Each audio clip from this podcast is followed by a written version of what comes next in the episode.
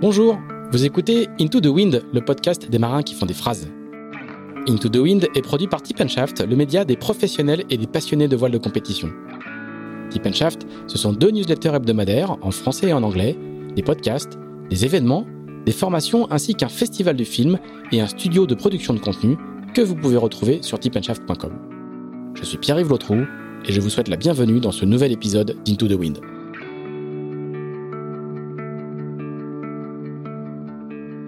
C'est l'été, alors Into the Wind fait une petite pause méritée avant de reprendre en septembre. Mais d'ici là, nous vous proposons de plonger dans nos archives et de passer les prochaines semaines avec des cadors. Voilà, on va les appeler comme ça.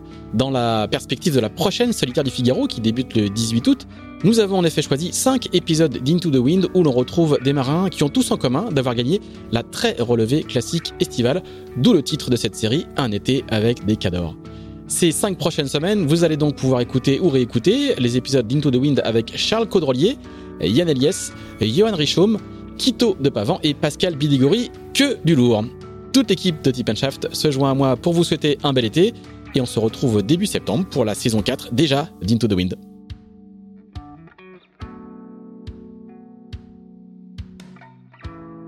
Bonjour euh, Charles Caudrelier. Bonjour.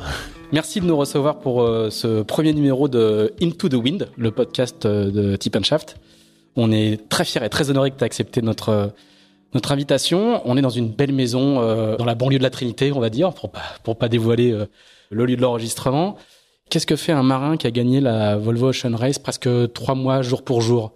Il attend que le téléphone sonne, il se repose, il récolte les lauriers de la gloire. Qu'est-ce qu'il fait? Là, actuellement, je suis en mode payback, on va dire. Je crois que c'est ma, ma troisième Volvo, c'est dix ans de ma vie. C'est ma fille est née, euh, ma fille, enfin c'est sept ans de ma vie quasiment, sept huit ans. Ma fille est née le, l'année du départ de la première Volvo Ocean Race avec Groupama et c'est vrai que j'ai pas toujours été un papa parfait. Alors euh, là, écoute, euh, je m'en occupe et j'essaie de passer un max de temps avec eux et puis je réfléchis un peu à l'avenir. C'est vrai que cet objectif de la Volvo Ocean Race, il est né à travers la campagne de Groupama j'avais pas prévu de la faire. Et donc euh, voilà, là j'essaye de de m'en occuper un peu et, et voilà de et c'est un bon moment. J'en profite un peu de mes enfants et tout ça parce qu'ils m'ont pas mal manqué pendant ces ces trois courses. T'as as beaucoup parlé dans les interviews que t'as données à l'arrivée. T'as beaucoup beaucoup parlé justement de, de, la famille et de et de sacrifices que ça impliquait, que cette course-là impliquait euh, pour euh, pour la famille, pour la tienne en l'occurrence. Ouais, bah c'est vrai. C'est assez rare. Les, marins parlent assez peu de ça. Hein. C'est des, euh, ouais, c'est vrai, mais c'est vrai que je n'aurais pas eu le même, certainement la même, le même point de vue si j'avais fait mes saisons en France, genre une préparation de Vendée Globe ou de ça, où finalement on part trois mois, mais c'est tous les quatre ans, et puis euh, on a quand même beaucoup de temps euh, sur place. Euh, là, quand je partais en campagne, et puis surtout en, la première, on est parti en Chine, j'ai eu des très longues absences. Puis c'est des projets qui sont finalement sur, très condensés sur deux ans depuis quelques éditions. Donc pendant deux ans, on, on, ne vit que pour ça, on ne pense qu'à ça et ça te ça t'obsède. Et puis c'est neuf mois de compétition et il y a aucune compétition dans le monde qui dure aussi longtemps. Voilà. Donc pour moi, ça a été le plus dur. C'est vrai que heureusement j'ai fait des enfants tard. Avant, mon, je ne pensais qu'à naviguer. Tous mes week-ends étaient dédiés à la navigation. C'est vrai que maintenant, euh, je navigue moins. Donc j'ai beaucoup navigué avant. Je pense que ce qui fait que mon niveau a beaucoup monté les dix premières années de ma carrière. Et puis maintenant. Euh, je navigue moins, mais j'ai trouvé un équilibre. non, mais euh, c'est vrai que c'est là où j'ai tout construit. Euh, je, je, me souviens que certains week-ends ou tout ça, j'étais j'étais un peu euh, parfois le seul à naviguer, à faire autre chose ou travailler sur d'autres supports. Quand j'étais en Figaro, par exemple, on était que très peu finalement à faire autre chose. Les autres étaient pas là les week-ends. Moi, je comprenais pas ça, mais à l'époque, j'avais pas d'enfants et c'est vrai que voilà, c'est c'est c'est une priorité, c'est une, une de mes priorités aujourd'hui. Euh, mon plaisir il est là. Et du coup euh, c'est vrai que cette course était dure mais en même temps euh, ça a été des moments euh, incroyables avec mes enfants. Et, et même s'ils ont souffert pas mal de l'absence et moi et moi aussi de de pas pouvoir m'en occuper ils, adorent cette course quand même. Ils veulent qu'on recommence à chaque fois parce que pour eux c'est synonyme de voyage de découverte. Et et voilà ils ont fait ils ont 10 ans et 7 ans ils ont fait trois tours du monde et ils connaissent plein de choses. Ils ont et donc je pense que c'était une grande expérience pour eux. Mais mais bon, il y a des absences et ça, bah voilà. Quand on est pas là, on a toujours tort. Hein. Donc là, tu dis, tu dis que c'est la, c'est la période payback. Est-ce que c'est la période payback un peu à tout, à, à tout niveau aussi? Est-ce que cet investissement-là, cette, tous les sacrifices qu'on fait, c'est le moment aussi où on a des invitations, des propositions, des, des, des, des possibilités d'aller naviguer sur des bateaux auxquels on n'avait pas forcément accès avant? Est-ce que c'est aussi ça le, le payback d'un Ouais, justement, on essaye un petit peu de. C'est vrai que que c'est très spécial. Ce qu'il y a en France est unique au monde. Et de loin, on a le, plus beau euh, plateau de bateaux de course. C'est incroyable. C'est beaucoup tourné autour de la course en solitaire.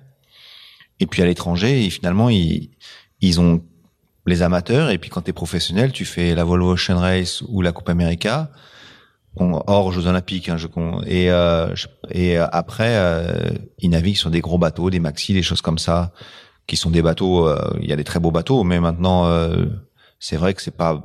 Voilà, c'est des bateaux de propriétaires. c'est une, une, navigation complètement différente. C'est un milieu qu'on essaye un peu d'intégrer maintenant mais c'est très très euh, pour l'instant euh, c'est très anglo-saxon euh, c'est les kiwis c'est en fait c'est voilà c'est c'est une bande de, de potes qui naviguent ensemble depuis 20 ou 30 ans et qui se refilent les plans et et on a du mal à intégrer ce milieu-là on essaye on est en contact avec un propriétaire chinois pour qui on a déjà navigué ça s'est bien passé et donc voilà c'est un peu l'objectif mais mais c'est vrai que c'est pas en France on a de la chance de faire de la voile que pour le sport quoi et ça, c'est incroyable. Et à l'étranger, euh, il y a très peu de marins qui, qui vivent comme ça, en fait. Et euh, ils sont obligés de faire un peu des, 50%, voilà, ou 60%, c'est voilà. Et finalement, euh, ils viennent faire encore la Volvo. Il y en a un qui c'était la huitième édition. C'est un peu sa carte de visite et d'avoir gagné quatre Volvo. Et puis, euh, et il se vend comme ça très cher. Mais euh, c'est pas forcément ce à quoi nous on aspire en France parce que nous, c'est la grande liberté. On navigue sur les plus beaux bateaux du monde. J'ai la flotte, les bateaux qu'on a en France. Voilà, la, la, Volvo Ocean Race vient de passer sur le IMOCA. On vient de voir des images extraordinaires des derniers bateaux euh, comme Charal qui volent. C'est incroyable parce que là-bas, ils ont pas du tout ces, ces bateaux-là et euh, ils, connaissent pas. Ils naviguent sur des bateaux finalement assez lourds, assez conservateurs. Il y a, voilà, il y a eu un peu le bateau Comanche qui a fait un petit peu parler de lui, mais qui reste un bateau quand même euh, malgré tout assez lourd. Puis c'est basé sur l'IRC, oui, dessiné par des Français. Mais euh, mais euh, c'est vrai qu'on a on a un truc en France unique et c'est assez incroyable ce qui se passe en France. On a une chance énorme, je crois. Alors, on, on revient quand même un, un, moment sur euh, sur ce final euh, incroyable, hallucinant. Enfin, pour tous les fans de voile qui ont suivi, c'était le truc, le, c'était mieux que France-Allemagne en 82. Hein. C'était un truc vraiment vraiment vraiment incroyable. ces, ces choix ces choix tactiques et stratégiques forts. Raconte-nous un petit peu de, de, de l'intérieur, ce qui se passe quand euh, donc on est le, long des, le long des côtes euh, euh, hollandaises et, et, danoises, si je ne m'abuse, et tu vois tu vois Mapfrey et un autre bateau partir vers l'ouest, et vous vous continuez plein sud. Ce fameux mouvement, ce, ce call, big call comme as dit, comme tu disais en interview, qui fait que vous vous continuez à l'intérieur de, des, des bancs de sable et, et eux vont, vont, vont, partir au large. Qu'est-ce qui se passe au moment où tu les vois partir euh, au vent et vous vous continuez? Qu'est-ce qui se passe dans, bah, En fait, euh, si on revient un peu en arrière, euh, on, était donc assisté par Marcel Van Triest et qui nous suivait, qui nous préparait les étapes, qui aidait beaucoup Pascal qui a fait un boulot incroyable, qui avait déjà gagné l'édition d'avant, et c'est pour ça qu'on voulait l'avoir. On le connaissait bien, il a beaucoup navigué avec Pascal notamment. Il avait travaillé pour moi sur le Figaro et c'était une des personnes que j'avais le plus apprécié. Et euh, c'est vrai qu'on l'avait pas beaucoup écouté sur la Transat, surtout moi, et euh, on avait bah, on avait fait le mauvais choix de partir au nord quand euh, les autres étaient partis au sud. On était heureusement Mafré nous avait suivis. Alors on explique rapidement. Hein. Il n'y a pas d'assistance météo en course. Par contre, il y a des briefings voilà. très importants. Ils vous, ils vous, ils vous, ils vous, dessinent un peu le, le, scénario stratégique voilà, à venir. et après, vous suivez ou vous suivez pas. Ils préparent et c'est en fait, ils nous préparent pour les, surtout pour les trois quatre premiers jours parce qu'après la météo change et c'est nous qui sommes mettre dans notre destin, mais il, nous prépare bien aussi, il nous explique un peu ce qui se passe sur les étapes, et puis on prépare les arrivées aussi pour regarder les reliefs, tout ça. Donc là, c'était Marcel Ventriès qui fait l'assistance de Pascal la dernière fois. On n'avait personne, et c'était vrai que c'était difficile puisque la semaine avant le départ, on est tellement chargé de travail, d'événements que c'est difficile pour Pascal de se concentrer sur ça. Donc euh, voilà, c'était pour nous, c'était capital. On n'en avait pas la dernière fois, et, et je pense que cette fois-ci, on a gagné grâce à ça. Euh, et, euh, et, donc il avait bien préparé euh, ça. On n'avait pas toujours écouté et on s'en voulait un peu.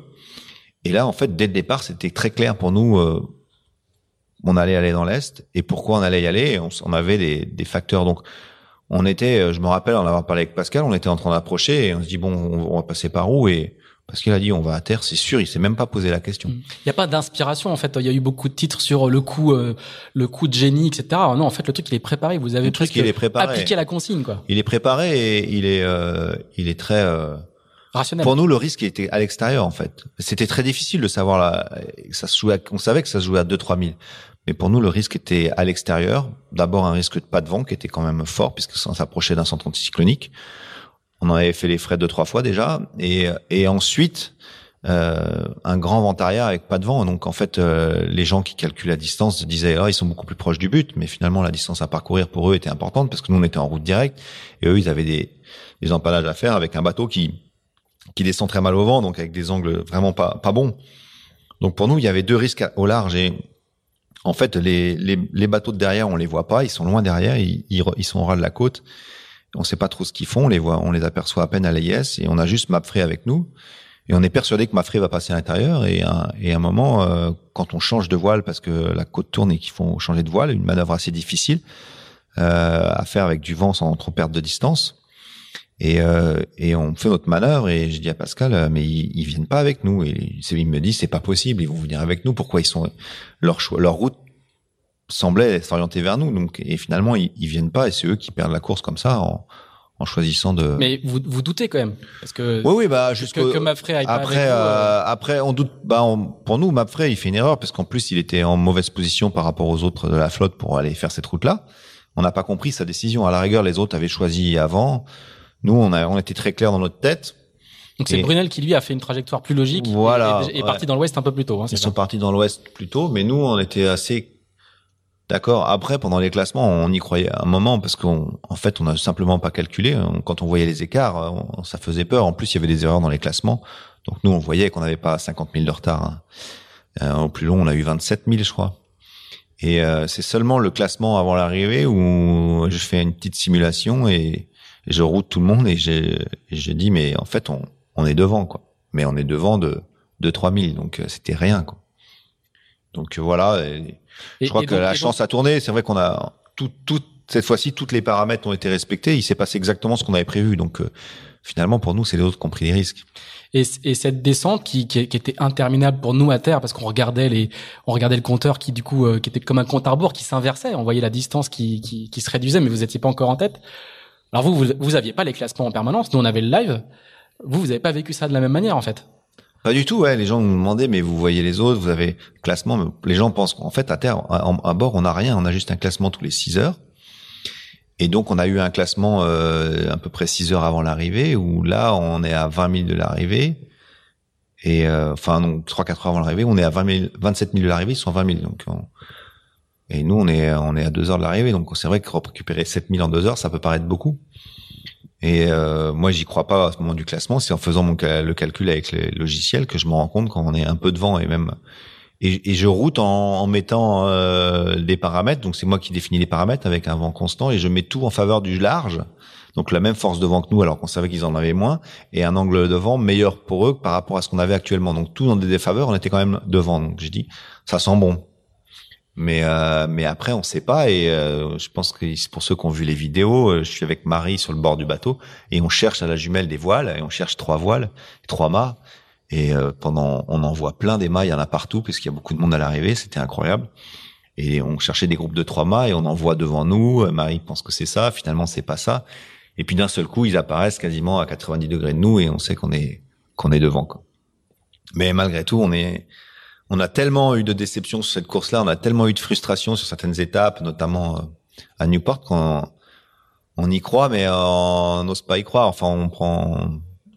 Moi, j'ai, euh, on n'a jamais été aussi concentré sur ces dernières milles, alors qu'il y avait sans doute rien à faire.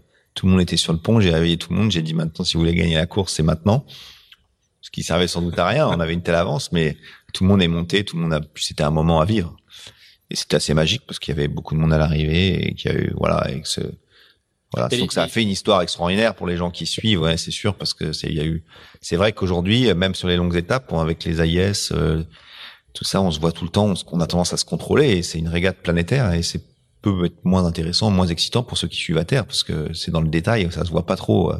Et les, les, les, les, images à bord de Martin Kirusori qui filme, qui est le, le, board reporter qui est avec vous euh, sur cette étape-là, qui filme le passage de la ligne, on sent une libération, mais, mais extraordinaire.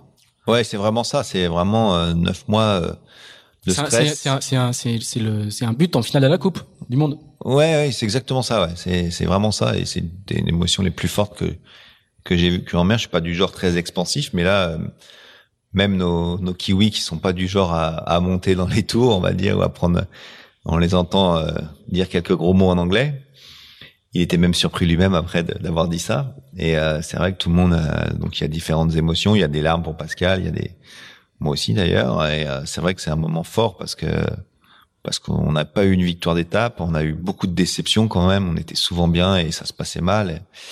Et, la réussite n'arrivait pas.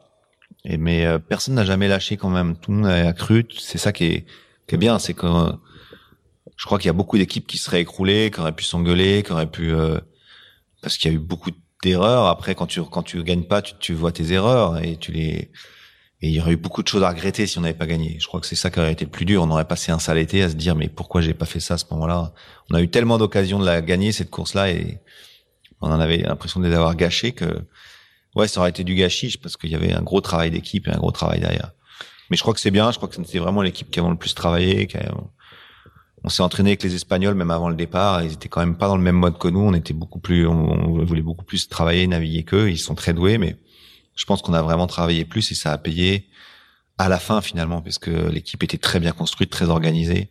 Et c'est ce qui a fait la différence. C'est des petits détails. Euh, ça se joue sur rien.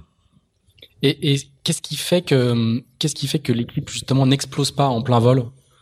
Bah, avec une telle pression, une telle tension. Euh... Je crois que c'est juste. Parce que euh, c'est un grand classique dans les équipes de la Volvo. Oui, voilà. Hein. Bah c'était la première chose que hein. quand j'ai rejoint donc Estime la première fois avec Bruno, qui connaissait pas cette course-là ou qui l'avait faite mais il y a très longtemps, j'ai dit écoute le, il faut vraiment réussir à. on parle de Bruno Dubois, le, le team Bruno manager. Dubois, le team manager. il faut vraiment réussir à créer quelque chose, quelque chose de fort parce que je l'avais vécu avec Groupama, on avait gagné, mais ça avait été difficile. Euh, on avait, je crois, le meilleur bateau euh, de loin. On avait, euh, Franck avait fait un boulot formidable avec son équipe, mais l'ambiance à bord était pas toujours extraordinaire et il n'y avait pas un, vrai lien fort entre les marins et souvent les gens travaillaient presque l'un contre l'autre.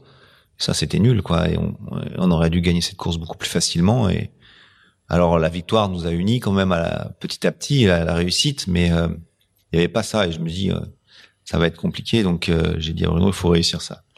Donc je lui ai dit laisse-moi choisir mes marins et puis euh, j'ai choisi ton équipe, on en parle à terre. Et puis t'as pas compris mon message, tu peux pas prendre des anglais, on est français. Et on a eu, je crois, euh, ça a été une belle rencontre avec euh, Graham Tourelle, qui est surnommé Gringo, qui a travaillé longtemps pour Mike Golding, et aussi Neil Graham, qui est un vieux vieux qui a pris sa retraite, qui est un homme d'une expérience incroyable. C'est un peu le, le Hubert des joyaux de de la de l'Angleterre pour ceux qui connaissent le milieu maritime. Donc, Hubert qui était le frère de Michel qui était un bricoleur euh, génial, patron de CDK, patron de CDK. Et, euh, et c'était un type euh, incroyable et ils ont réussi à créer une équipe. Euh, c'est ça qui était très fort, c'est qu'on a ils ont toujours été derrière nous. Ce qu'on avait réussi aussi d'ailleurs avec Groupama, c'est d'avoir une équipe à terre très forte, très soudée, qui était toujours derrière l'équipe et qui était très positive. Et, euh, et, ils ont fait quelque chose de fort et on a créé vraiment un lien. Et c'était d'ailleurs Autant la première année, quand on a créé l'équipe, personne ne voulait naviguer avec nous dans les anglo-saxons, donc on s'est retrouvé entre entre potes en français et c'était très bien parce qu'on n'avait pas le temps de créer vraiment une relation entre nous. Je voyais bien que c'était très compliqué à créer, donc euh, moi c'était mon premier boulot de, comme skipper, donc je voulais vraiment des gens autour de moi et de, choisir que des fillaristes. Il y a une forme de respect entre nous, on s'est tous battus les uns contre les autres et ça crée un lien euh, très fort entre les marins et beaucoup de respect. C'est ce qui a marché la première fois et la deuxième fois, on a été chercher un peu des talents à l'extérieur on n'a pas eu de mal parce que tout le monde voulait travailler avec nous parce qu'il y avait cet esprit. Euh, voilà, on allait tous naviguer avec le sourire et c'est vrai que parfois les anglo-saxons c'est très professionnel, mais c'est pas, ça rigole pas. Alors qu'en France, je crois qu'on navigue encore euh, avec beaucoup de passion et ça, ça, c'est un peu la, French touch qui leur a plu. On reviendra un petit peu sur la Volvo après, mais euh, qu'est-ce qui se passe une fois qu'on a gagné? C'est-à-dire qu'il y a un moment, on fait la fête, une fête de tous les diables, j'imagine. Je ne peux que penser que ça devait être assez terrible.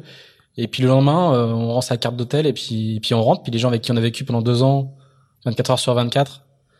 Ouais, c'est très particulier. Tout, s'arrête. Comment, comment, comment ça se gère euh, si, mon aventure Groupama, je crois que quasiment personne ne se reparle après ou très peu, à part deux trois comme moi, Franck et puis quelques Jean-Luc. Mais sinon les autres, on n'a plus de nouvelles. Et du jour au lendemain, t'es es tout le temps ensemble pendant trois ans avec Groupama. Là, c'est deux ans. On est tout le temps ensemble. On, se voit tous les jours, plus que on passe plus de temps qu'on passera peut-être jamais avec sa famille. Et puis d'un seul coup, ça s'arrête. Mais dans cette équipe, il y avait un bon groupe et on avait créé un, un, groupe des WhatsApp social et le groupe est toujours actif et personne l'a quitté. C'est assez sympa de voir même des gens comme Marcel Ventriest. J'aurais pensé qu'il dès qu'il avait pu, il aurait coupé. Et ils sont toujours là et il y a toujours des blagues, des news qui arrivent de chacun et ça existe. Je sais pas combien de temps ça va durer, mais mais voilà. Donc c'est l'esprit et, ça prouve que les gens, même s'ils ont tous eu des moments difficiles, qu'on en avait marre parfois de voir certains, euh, et ben il, c'est resté quoi. Et ça continue à voilà ça fait 4 5 mois que c'est fini. Mais par contre c'est vrai que physiquement on se voit plus à part les français on se côtoie parce que voilà mais et je reverrai peut-être je naviguerai peut-être plus jamais avec ces gens-là. C'est ça qui est assez incroyable. Ça c'est la Volvo c'est comme ça. Est-ce qu'il y a une sorte de baby blues? C'est-à-dire que c'est fini. Et puis euh, cette forme d'intensité cette forme de d'adrénaline de, de, permanente de tension permanente quand quand elle s'arrête est-ce que Ouais, il y a, y a, du soulagement parce qu'il y a un moment où on se dit mais tiens, qu'est-ce que je vais faire En fait, j'ai toujours après les Volvo, j'ai toujours enchaîné les projets, toujours enchaîné les projets euh, et des projets sympas, euh, beaucoup plus ludiques, on va dire. Donc je me suis éclaté à chaque fois. Et là c'est la première fois que derrière j'ai rien que j'ai pas cherché non plus parce que je voulais vraiment euh, voilà, c'était euh, passer je me suis j'ai mérité enfin un petit break. Et puis du coup, mais c'est vrai que ce qui est difficile, c'est que pendant deux trois ans, tu en fait, tu vis que pour pour que pour ce projet, tout le monde te facilite la vie, que ce soit même euh, même les gens autour de toi dans ta famille, mais surtout tous les gens dans ton équipe. Tout est organisé pour toi. T'as que t'as que t'es le pilote quoi. Et d'un seul coup, ça s'arrête. Mais bon, ça fait du bien aussi de, de gérer sa propre vie, voilà, de faire ses faire ses courses, euh, toutes ces choses là. Mais c'est sûr qu'à un moment, ça risque de manquer. Maintenant, euh, moi, j'en ai fait trois et c'était, je pense, peut-être les trois Volvo les plus durs de leur histoire parce que l'intensité était énorme. Maintenant, le rythme va baisser. Ils se sont rendus compte que c'était allé trop loin. Voilà. Et euh, c'est vrai que ça, je dirais pas que ça m'a un peu euh, pas écœuré, mais c'est vrai que j'ai moins, euh, moins envie de naviguer pour l'instant que j'ai eu pendant des années. Je pensais qu'à ça. Donc j'ai vraiment envie. De... Par contre, ce qui est difficile, c'est aujourd'hui, je me rends compte, c'est de trouver un projet qui me donne envie, quelque chose de d'excitant. Donc je pense que justement, je vais revenir à à mes premiers amours qui étaient le solitaire. J'ai toujours aimé la course en solitaire. J'ai toujours voulu faire de la course en solitaire et j'ai fait 10 ans de Volvo Ocean Race. Mais je crois qu'aujourd'hui, ça va être mon objectif parce que c'est des projets un peu plus légers en termes d'humain. J'aime beaucoup le côté humain de la Volvo, mais parfois c'est lourd et, et voilà. Et puis c'est des projets que je peux gérer un peu euh, sans être trop éloigné de la famille. Donc euh, aujourd'hui, je m'oriente plutôt vers ça. Alors on va on va y revenir euh, un peu plus tard. là, on va faire un énorme flashback. Ouais. Comment comment se forge le, destin d'un marin breton vainqueur de la Volvo Ocean Race Ça commence par quoi? Parce que t'as pas le parcours habituel, euh, école de voile, dériveur, voile légère, etc., qui est le, qui est le standard euh, de, de, de, la génération euh, actuelle. Comment, com, raconte-nous un peu comment, comment tout commence moi, c'est mon destin a basculé le jour où mon père a, décidé de, quitter Paris. Moi, j'étais un, un, né à Paris, mon père travaillait à Paris, toute sa famille était à Paris mais ils avaient une maison de vacances depuis des depuis plus de 100 ans ou 150 ans euh, en Bretagne au bord de l'eau. Et mon père, euh, il rêvait de bateaux et de chevaux, et c'était ses deux passions. Et c'était la mer qui le manquait. Et il voulait, il voulait pas travailler dans un bureau, il voulait être agriculteur, c'était son rêve. Et du coup, euh, quand j'avais deux ans, il a dit bon, qu'il a quitté Paris, il a emmené ma mère, et on s'est retrouvé au bord de l'eau à Begmey, dans la fameuse baie de la Forêt. Et, et moi, je suis né au bord de l'eau et et j'étais tout le temps sur l'eau, euh, aussi petit que je me rappelle. Voilà, j'ai toujours été sur des bateaux. Mon père a eu quelques bateaux à voile qu'il a vendu un moment parce que nous ça nous intéressait pas trop et on préférait la planche à voile. C'était une de ses passions. C'était un des premiers planchistes. Et voilà, donc j'étais tout le temps sur l'eau. Moi, j'aimais beaucoup être dans l'eau, surtout la plongée. Et le bateau m'attirait. J'avais plutôt des mauvais souvenirs de bateau. Euh, j'aimais bien le bateau pour aller au Glénan euh, faire des aventures, mais la partie navigation me plaisait pas. Et euh, j'ai pas tellement attiré par ça en fait. Et j'ai démarré assez tard. Et puis quand j'ai fait beaucoup de sport, euh, j'ai commencé par le tennis, c'est l'escrime. J'étais voilà, j'ai été presque destiné à faire à devenir escrimeur. Et puis j'ai arrêté parce que avec mes études, j'ai je me suis trouvé un endroit où je pouvais plus m'entraîner. J'avais pas de de cours de mon d'école de mon niveau. Enfin, j'avais un bon niveau en escrime, donc je me suis voilà. Et puis j'ai découvert le golf par hasard et je me suis mis à jouer au golf, à vouloir devenir pro de golf. C'était ma passion. Ah oui. Et puis un été, j'ai eu une péritonite et j'ai pas pu faire ma, pas pu, j'ai dû arrêter de jouer au golf. Et là, j'ai commencé à, à, découvrir le bateau, en fait, euh, simplement parce que mon père avait investi dans un Figaro Beneteau à l'époque, et il le louait en se disant, je vais le louer l'été, euh, les, les, saisons à, à, des coureurs, et comme ça, l'hiver, je pourrais faire les entraînements d'hiver avec. D'accord. Et là, là t'as quel âge? Et j'ai 15 ans, et, euh, et il le loue à un certain Marc Guimau. À l'époque, c'était Groupe LG, ils avaient créé une, une écurie. Il y avait Bertrand Debroc, il y avait Christine Guillot et Marc Guimau. Donc là, on est au, début des années 90, quoi. Hein, parce ouais, que, ouais. Figaro 1, 92, je crois, 91. Donc euh, voilà, j'ai 15-16 ans et euh, et ça m'a fasciné. J'ai fait un, ma première régate avec Marc Guimau. Et, euh, et ça m'a attiré. Ton père Louet, il disait, euh, il, bon, ils ont dit, euh, tu peux emmener un jour mon fils faire une régate. voilà. J'ai fait une régate avec Marc Guimau, voilà, au tout début.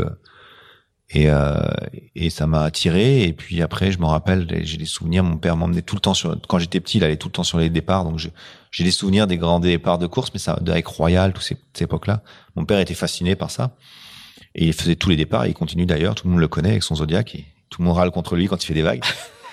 et euh... Régate lui Moi, je, je oui, j'ai le souvenir euh, à titre personnel, j'ai le souvenir d'avoir fait un tour du Finistère et d'avoir été assis à côté de lui euh, bon, sur fin des années 90 dans les repas du soir ah les, repas d'équipage du soir d'être ah assis à côté de lui il était avec, avec ses copains euh. il naviguait beaucoup à l'époque euh, il avait un romanet un très beau bateau à l'époque et voilà mais moi j'ai pas trop connu ça il les a vendus parce que nous ça nous attirait pas et puis euh, là ça a commencé à me fasciner et, et dans mes souvenirs euh, j'ai commencé à faire les entraînements d'hiver à Port-la-Forêt j'ai rencontré un, copain qui qui faisait tous les entraînements. Donc j'ai navigué sur le bateau de son père pendant des années.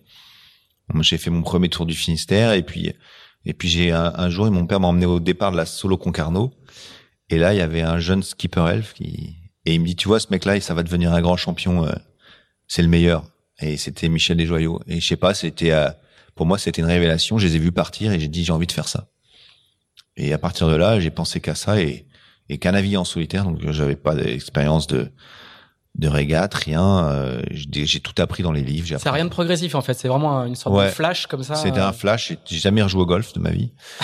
et euh, j'ai pensé qu'à ça et je, je, piquais les bateaux de tout le monde euh, pour naviguer, beaucoup en solitaire. Et je me rappelle, mon père avait loué parfois des bateaux une semaine l'été et, et, je disais que je dormais à bord et il me dit oui mais tu vas pas naviguer. Je partais naviguer au début juste avec la grand voile parce que j'avais peur de me faire engueuler et puis je partais naviguer la nuit sans qu'il sans lui dire avec des bateaux de location. Et, et c'était toujours le solitaire. Et j'ai voilà, j'ai démarré comme ça. Et puis j'ai pensé qu'à ça. Et j'étais étudiant et je naviguais. Voilà, je pensais plus qu'à ça. Et euh, voilà, c'est parti de là. Ça a été vraiment inspiré par euh, Jean et euh, Michel Desjoyaux et puis Jean Lecam aussi, qui était un peu mon, mon, mon, mes deux héros de Pour la forêt que je voyais s'entraîner. Quand je m'entraînais seul, parfois ils me doublaient avec leur Figaro et je les regardais. C'est pour. J'étais sur un, à l'époque sur un Sunway 21, je me rappelle, qu'avait loué mon père et et, euh, et je les voyais passer. J'essayais d'aller m'entraîner avec eux, mais de les suivre, mais ils allaient beaucoup plus vite. Et c'est né comme ça. Et, et j'ai tout appris. Ouais, j'étais autodidacte complet. Et, et, et, tu vas quand même rentrer euh, à Port-la-Forêt, dans le centre d'entraînement de Port-la-Forêt. Comment comment ça Alors se en fait, comment, comment, tu euh, passes du, du, du, du, passionné qui, qui, qui saute sur toutes les occasions à euh, à je rentre dans la dans la filière quoi? Bah en fait, euh, je voulais vraiment finir mes études. Et, euh, et du coup, euh, comme étude, tu fais la, et je fais, et finalement, ouais, je cherche des études. Et à regret aujourd'hui, j'ai été mal conseillé malheureusement. Je pense que ça peut servir à des jeunes. Je crois que si quelqu'un m'avait dit euh, tu vas faire une école d'ingénieur et ça te servira pour faire du bateau, je me serais défoncé pour. Euh, et moi, je, je, me dis je veux être proche de la mer, je veux apprendre à naviguer. Et du coup, j'ai fait l'école de la marine marchande en me disant j'apprendrai plein de choses. J'ai appris plein de choses, mais euh, mais mais je pense que j'aurais ça aurait bien été bien plus bénéfique pour moi de faire à l'époque, j'ai pouvais rentrer en maths sup, de faire euh, maths sup, maths spé et d'intégrer une école d'ingénieur, même euh, même pas de, de haut niveau, mais une bonne école d'ingénieur, ça m'aurait bien plus aidé. Mais du coup, je me suis retrouvé à marine marchande et, euh, et j'ai surtout eu la chance, comme toute une génération dont ben, un des meilleurs, c'est, c'est Armel Lecléache aujourd'hui, avec un énorme palmarès, d'être à l'époque où ils ont créé la fameuse course 20 Cup, qui est devenue la solo le Télégramme. Du Télégramme, ouais. Où beaucoup de vainqueurs du Figaro, ben Nicolas Troussel, euh, Erwan Tabarly, tous ces gens-là était avec moi et on a commencé. J'ai commencé comme ça les courses en solitaire. Et, et en fait, la première course en solitaire, je me fais prêter un bateau par le père d'Antoine Coche, donc c'était un petit et euh, et euh, et je vais à et il y avait ils avaient fait donc euh, l'organisateur qui était un assureur de Fouenan qui, a créé la 26 Cup qui était un, type incroyable qui avait une vision finalement euh, Michel Carval il s'appelait je me rappelle et il dit euh, tu vas aller faire un stage parce que à pour la forêt parce que je pense que tu peux pas faire tout le monde dit que tu sais pas naviguer j'avais 17 ans ou 16 ans, j'étais très vexé. Et du coup, euh, je me rappelle, ma première journée de stage, c'était avec Loïc Ponceau. Et puis, euh, et puis, je, qui termine sa qui est, voilà, qui est un des coachs de, des premiers coachs de, ce, de Finistère course au large.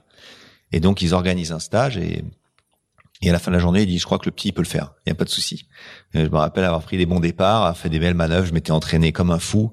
J'étais très vexé de ce qu'on m'avait dit. J'avais dit, mais si, je suis capable de le faire. Je connais bien la navigation, tout ça il y a aucun souci. Même si j'avais jamais passé une nuit en mer, je crois à l'époque euh, tout seul, mais bon.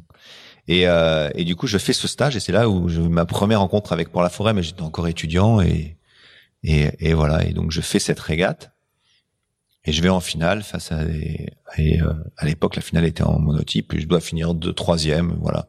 Donc euh, c'était ma première euh, expérience Première nuit en mer, étape de nuit que j'avais gagnée d'ailleurs. Je savais plus où j'habitais, mais j'avais, j'étais un peu perdu dans le chenal de la News, je me rappelle. Avec à l'époque, on n'avait pas trop de GPS à bord, on avait juste un DK. Et, et voilà, donc ça c'était ma première expérience. Mais bon, j'avais dans ma tête de finir mes études, mais mes études m'ont permis de pas mal naviguer et de rencontrer euh, à l'époque de faire la section Créer École et de faire une rencontre euh, qui a marqué ma carrière aussi avec Franck Camas. Et là, ça a été le début où j'ai commencé à côtoyer le milieu professionnel un peu. Et Parce que là, à l'époque, Franck Camas, lui, il vient Franck de... Camas venait de, vient de remporter la Solté Crédit Agricole. Voilà. Enfin, le challenge, le Crédit, Agricole, à l'époque. Moi, j'étais participant.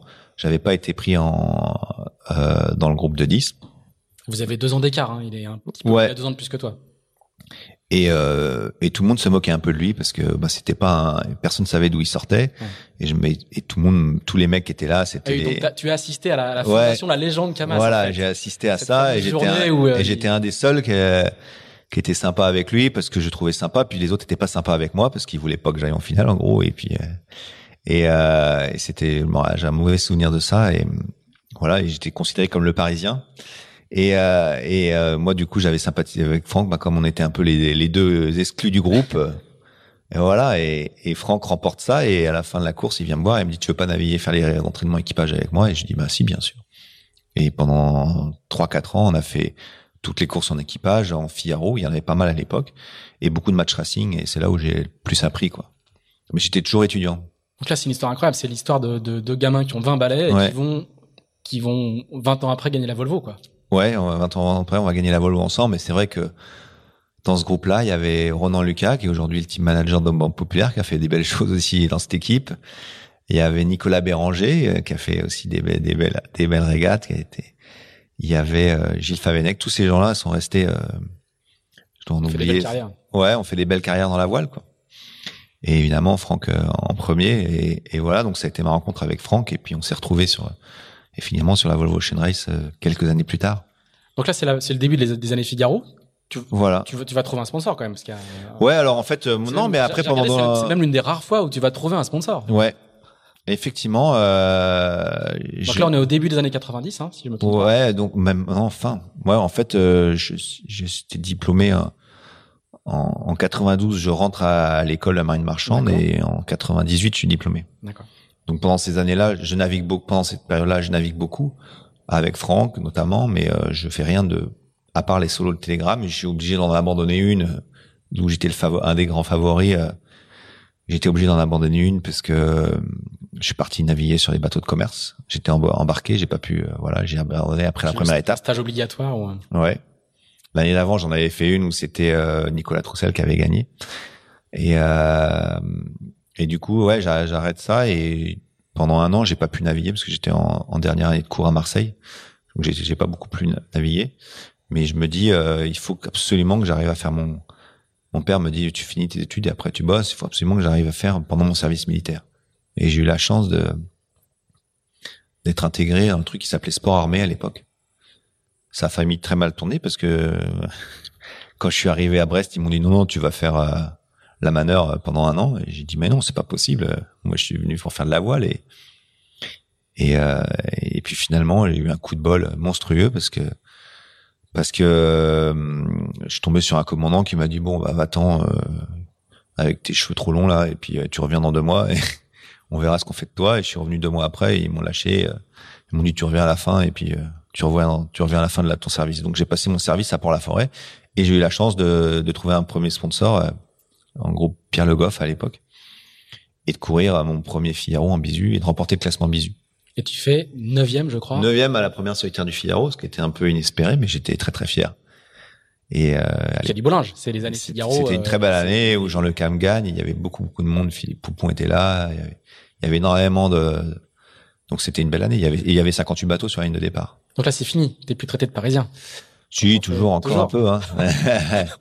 il y en a qui, on dit que j'avais eu de la chance, mais c'est vrai que j'avais eu un peu de réussite sur la dernière étape, puisque mon concurrent, qui était Sidney Gavini à l'époque, avait fait une très mauvaise étape et moi une très bonne. Et, euh, et voilà, mais euh, malheureusement, euh, le sponsor arrête et puis et en 2000, je, je trouve pas d'argent, donc je commence à naviguer à la Britannia Ferries. Et au bout de 4-5 mois, je me rends compte que je suis trop malheureux, quoi. Et du coup, je vais rencontrer Monsieur Kersozon, à l'époque avec qui j'ai navigué deux fois. On a bien rigolé, mais on s'est rendu compte qu'on pourrait pas naviguer ensemble. On n'avait pas tout à fait la même façon de faire. Et, pourquoi tu vas voir Olivier de Kersauzon Parce que j'avais pas de sponsor et qu'il cherchait du monde et j'étais avait un profil quoi qui voilà donc et puis je le connais. donc à. En hein. fait, pour la petite histoire, à l'époque où il avait eu son bateau Poulain, c'était mon oncle qui s'occupait de la communication et il avait habité pendant quelques temps chez mes parents à Begmey et j'avais j'avais de très bons souvenirs de, de soirées avec lui et pour moi c'était un, un grand marin, quoi. Et du coup, je vais le voir et en fait, on n'avait pas la même façon de naviguer, ça m'a pas plu et puis j'étais pas prêt à faire ça et puis lui m'a dit, voilà, je me rappelle, euh, on a été après la navigation, il m'a convoqué, j'avais l'impression de retourner chez les jésuites quand je me faisais coller le vendredi soir. Il m'a dit bon, Caudrelier, euh, qu'est-ce qu'on va, on va pas naviguer ensemble? J'ai dit bah non, je crois pas. et il m'a dit que je savais pas barrer. Et euh, et voilà. Et du coup, euh, pas franchement visionnaire sur ce coup-là. j'ai non mais ça. Et du coup, bah j'ai j'ai fait une autre belle rencontre. J'ai commencé à chercher de l'argent pour faire du Figaro. Jean Le Cam m'a prêté son bateau. On lui, je lui ai dit je te prends, puis dès que je peux te payer, je te paye. Il a joué le jeu. Et euh, et puis euh, j'ai pris le départ de Figaro en 2001. Donc 2000, j'ai pas fait. En 2000, j'ai fait ma première de air d'abord avec un amateur qui s'appelait Tanguy Leslin et ça se finit bien. On fait quatrième. Euh, et du coup, et puis après, c'est après que j'ai dû malheureusement travailler. Et en 2001, bah, après quelques mois à la Britannique Ferries, j'abandonne tout et je cherche de l'argent. Je trouve pas grand chose, mais mais je rencontre Gilles Damorvan et il cherchait un coéquipier pour le double et, euh, et je commence à naviguer avec lui beaucoup. Et c'est une rencontre aussi avec son sponsor qui était presque c'était une famille, hein, c'est une famille Cercle Vert. c'était une légende sur Circuit Figaro. Toute, toute, toute avec qui il est resté 17-18 ans. Et, je serais pas surpris un jour de voir son fils courir sous les couleurs de, Cercle Vert. Et, euh, et là, ça se passe bien parce que là, vous gagnez le trophée BPE, le Tour on de le trophée BPE. Et mais bon, moi, je suis en galère au départ du Figaro. J'ai pas d'argent. Et, euh, et la semaine avant le départ, je cherche, je cherche. Et euh, j'ai quelqu'un qui me tend la main, c'est Isabelle Autissier. Et elle me dit, tu viens au dîner, on va aller voir le président de la région et le maire de La Rochelle et ils vont t'aider on va essayer de leur demander de l'argent. Et, et là, c'est Monsieur Raffin, à l'époque, juste avant qu'il devienne Premier ministre, qui est là et qui me dit, bon, euh, vous êtes du coin? Je dis non, pas trop. Non. bon, c'est pas grave, allez. Et ils m'ont donné un petit peu d'argent, j'ai pu prendre le départ. Gida m'a donné des voiles neuves, Cercle Vert m'a prêté un préparateur. Et puis, euh, et je fais un très bon Figaro, je gagne. Je gagne pas une étape, je crois, mais je fais cinquième et je fais un podium ou deux podiums sur les étapes. Et, euh, et voilà. Et puis le, mais bon, à la fin de la saison, Cercle Vert me propose euh, de continuer avec moi, d'être un peu. Euh, bah, donc, il voulait faire deux bateaux à l'époque, une autre société. Et euh, on est en discussion là-dessus. Et donc, c'était une super nouvelle. J'avais fait de refaire la G2R avec Gilda à suivre et puis euh, de me sponsoriser. Mais là, je reçois un coup de fil de, de quelqu'un qui m'appelle et qui me dit Bonjour, je travaille pour Bostik. Euh, je suis directeur de la communication. Vous avez rencontré il y a quelques années Monsieur Le Henaf au Caraïbes quand vous étiez, quand je travaillais justement dans mes, dans mes années de, de marine marchande. Et il vous avait promis qu'un jour il vous sponsoriserait quand il deviendrait le patron. Aujourd'hui, c'est le patron et il veut faire le Figaro. Il veut un jeune qui, qui, qui a du potentiel et vous avez fait cinquième. Est-ce que vous voulez courir pour nous? Je dis bah incroyable. Le coup de fil dont tout le monde rêve une fois dans sa carrière. Et donc j'avais pas cherché celui-là. Et euh, et je dis bah banco. J'étais un peu embêté parce que j'étais un peu engagé avec Cercle Vert. Donc le patron de Cercle Vert euh, m'engueule au début. Il me dit c'est pas bien ce que tu fais. Et il me rappelle après, il me dit je comprends. Je lui dis bah écoute, je veux voler de mes propres ailes et puis je veux pas marcher sur les plates-bandes de Villa. Et puis et puis voilà. Et puis euh, il me propose un budget sur plusieurs années euh, et peut-être plus tard ils ont un potentiel. il m'a dit ok je comprends, j'aurais fait la même chose. Et euh, je suis parti avec eux et j'ai eu la chance de les garder pendant très longtemps et du coup de me préparer, d'avoir les conditions de rêve pour se préparer pendant 4-5 ans pour gagner le Figaro. J'avais un objectif de le gagner en, en trois, trois éditions avec eux et, on l'a réalisé, donc c'était bien. Tu, par, par rapport à, beaucoup, beaucoup de marins qui passent des années et des années à, à aller chercher leur Graal, qui est la solitaire, finalement tu l'as gagné assez rapidement, parce qu'à 30 ans, L'année de tes 30 ans, je crois, tu gagnes, tu gagnes la solitaire. Ouais, ouais j'ai gagné en 5 éditions. en édition, c'était 4. Je voulais faire aussi bien que Franck. C'était toujours la rivalité entre Franck et moi. Et finalement, euh, je fais 9 la première année, 5 la deuxième année, 3 la troisième année. Et puis l'année où je pensais gagner, euh, je fais mon pire Figaro sur une étape une arrivée catastrophique à Dingle et je fais 12. Et là, après, j'ai rien laissé au hasard, quoi. J'ai tout, j'ai été j'ai tout fait, les voiles, les machins. J'ai beaucoup travaillé, j'ai navigué aussi. Je me suis rendu compte que j'étais pas bon sur les départs, les phases de contact. Donc j'ai commencé à naviguer beaucoup en, sur des petits bateaux. Et, euh, et c'est une année où j'étais super à l'aise. Euh, voilà, j'ai beaucoup travaillé pour ça. J'ai tout fait mes voiles, j'ai tout j'étais à la voilerie pour les les construire avec euh, à l'époque c'était Star Voile et, qui montre comment ils les faisaient. J'ai j'ai fait du trouver tous les embarquements, j'ai j'ai pas arrêté de naviguer j'ai beaucoup progressé cette année-là. Dans ces années Figaro, il y a, il y a la rencontre avec euh, un garçon qui, qui t'a accompagné ces dernières années, avec Pascal Bidégory. Ouais, donc euh, ça c'est la deuxième année, effectivement. Euh, Pascal, la rencontre, elle s'est faite sur l'eau lors de mon premier Figaro, et et il a. Pourri une bouée Non, pas du tout. Il était contraire. On était sur la dernière étape, étape où justement je, je gagne mon classement bisu. Et euh, j'étais en train de le doubler au, au portant. Il allait, c'était une, une, référence en vitesse, mais au portant, il avançait pas. Il avait pas, il avait pas les bons spies. Il avait très bonne voile de près. Il travaillait avec Star Voile, mais les spies, ça marchait jamais. Et, il a gagné d'ailleurs l'année où il a changé de spi. Hein. Et euh, c'était l'année avant qu'il gagne. Hein. Et je me retrouve à côté de lui et puis je le double et il est énervé il me pose des questions. Il me dit mais tu fais quoi? T'as ton ballast, machin et tout. Je dis bah t'as qu'à trouver. Et, puis après on est devenus copains comme ça. Et l'année d'après bah je me suis rendu compte qu'il était très fort et je me suis dit j'ai encore beaucoup à apprendre et en, vitesse. On a commencé à travailler sur les voiles du Figaro 2 ensemble et je me suis dit ce mec-là il peut m'apprendre beaucoup de choses donc je lui ai proposé de faire un trophée BPE. Il a failli me planter parce que c'est à l'époque où il a signé avec Banque Populaire et je lui ai dit tu peux pas faire ça, tu t'es engagé avec moi. Et il a respecté sa parole. Et il est venu avec moi et on n'a pas gagné, mais on a fait, on était en tête de la première étape. On a fait une erreur météo de très bête et on a perdu. Et la deuxième étape, on la gagne euh, à l'aise et j'ai appris beaucoup de choses en vitesse avec lui. Et l'année d'après, je gagne. Donc euh, c'est sûr qu'il a été pour. Je l'ai déjà dit, il a, il m'a appris beaucoup de choses et il a été pour beaucoup dans cette victoire-là et aussi sur la Volvo Ocean Race évidemment en tant que navigateur. Ensuite, c'est le début. Le, le, ce qui est étonnant dans le parcours, c'est que c'est quand même bien balisé par des rencontres incroyables et, et qui se rebouclent en fait. Hein. Ouais. Euh, puisque le premier, le, le, garçon avec qui, qui ton, ton père a, a loué son bateau, euh, c'est celui qui va te faire naviguer en IMOCA euh, à partir de 2000. je regarde dans mes notes, à partir de 2007, c'est ça hein?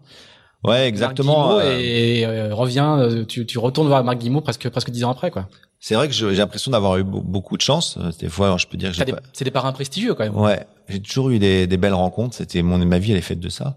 J'ai pas eu évidemment, j'ai jamais trouvé le sponsor comme certains qui, qui peut m'amener, qui a pu m'amener là où exactement je voulais. Donc j'ai jamais été exactement là où je voulais, puisque après la Figaro, moi j'avais qu'un objectif, c'était d'avoir un multicoque et faire la route du Rhum. Parce que mon, mon premier idole aussi, c'était Laurent Bourgnon et son départ sur la, route du Rhum à l'époque où c'était même pas Primaga, je crois que c'était RMO, où il était le premier à, à naviguer sur un patin, ça m'avait fasciné. Et je voulais, c'est vraiment lui aussi qui m'a donné envie de ça.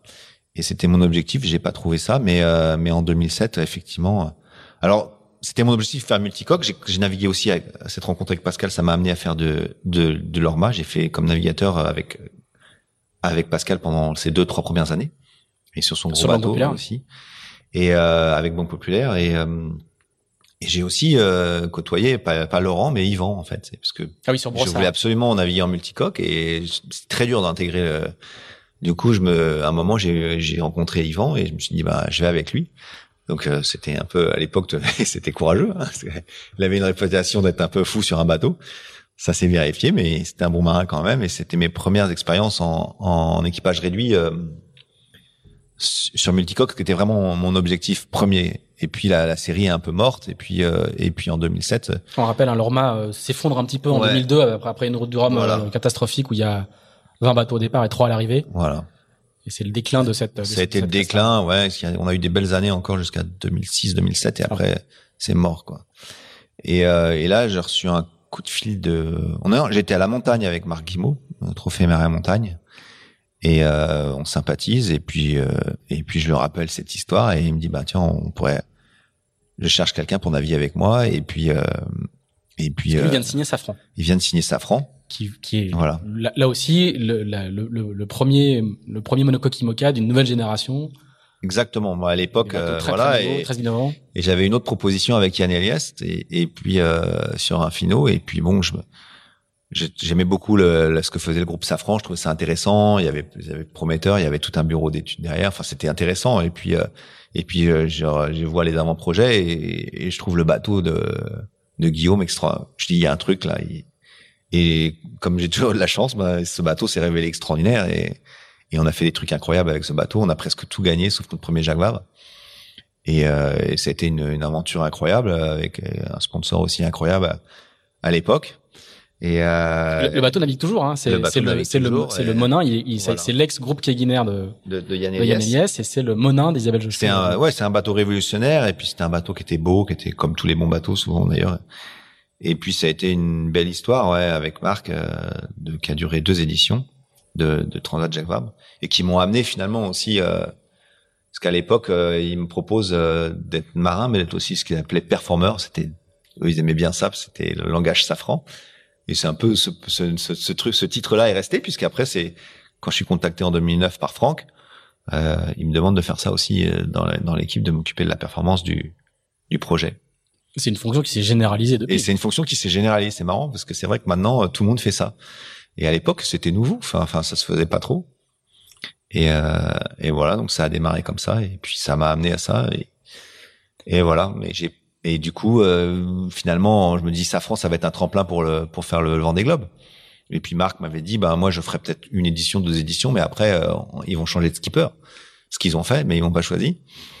Alors, Et, on peut revenir euh, juste un petit peu dessus parce que parce que euh, tu c'est on est en 2014 c'est ça 2013 ou 2014 et il y a ce- il y a ce qu'on appelle un casting c'est-à-dire que le, le sponsor consulte plusieurs skippers Ouais. comment comment ça se passe un casting? Tu viens dans t'es convoqué à Paris euh, dans une tour de la Ouais, ils ont euh, fait quelque chose de, ben, euh, un protocole à la Safran, un peu long et compliqué. Hein. Ça a été très long. Ça a été un process de plus de six ou huit mois.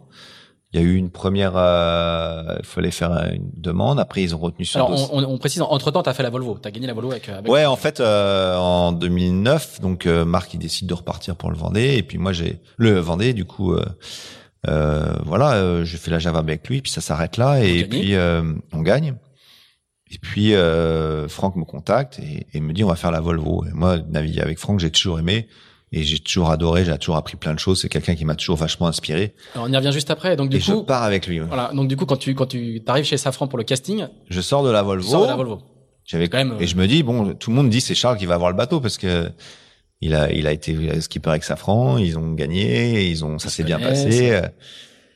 Et puis malheureusement, euh, je crois que pour moi, euh, il y a le syndrome François Gabard. et c'est la première fois qu'on a commencé à me dire que j'étais trop vieux. Et euh, donc je fais tous les, je me 40 retrouve, t'as- t'as euh, 40 ans à l'époque hein, je ça. me retrouve dans le casting et finalement dans le casting il y a six six skippers à la fin, on n'est plus que six à devoir présenter un dossier. Et je suis le seul qui a plus de 30 ans ou 35 32 ans quoi, j'ai 40 ans à l'époque. Et, euh, et je me retrouve en finale finalement avec euh, à- face à Morgan la Gravière Morgan la Gravière. Et euh, et puis c'est assez drôle puisque Qui, finalement qui, n'a pas 30 ans, hein, qui, qui a- n'a pas qui a 30 ans, une trajectoire qui assez est- météorique, qui, qui, qui, monte, qui monte très fort en Figaro. mais qui a aucune expérience du large et qui a mm. même d'ailleurs pas forcément le désir d'en faire. Il le dit très honnêtement. Il arrive de la voile olympique. Il arrive de la voile olympique. Il vient de faire deux saisons de Figaro fulgurantes. C'est un garçon qui navigue euh, essentiellement à l'intuition, mais qui est un.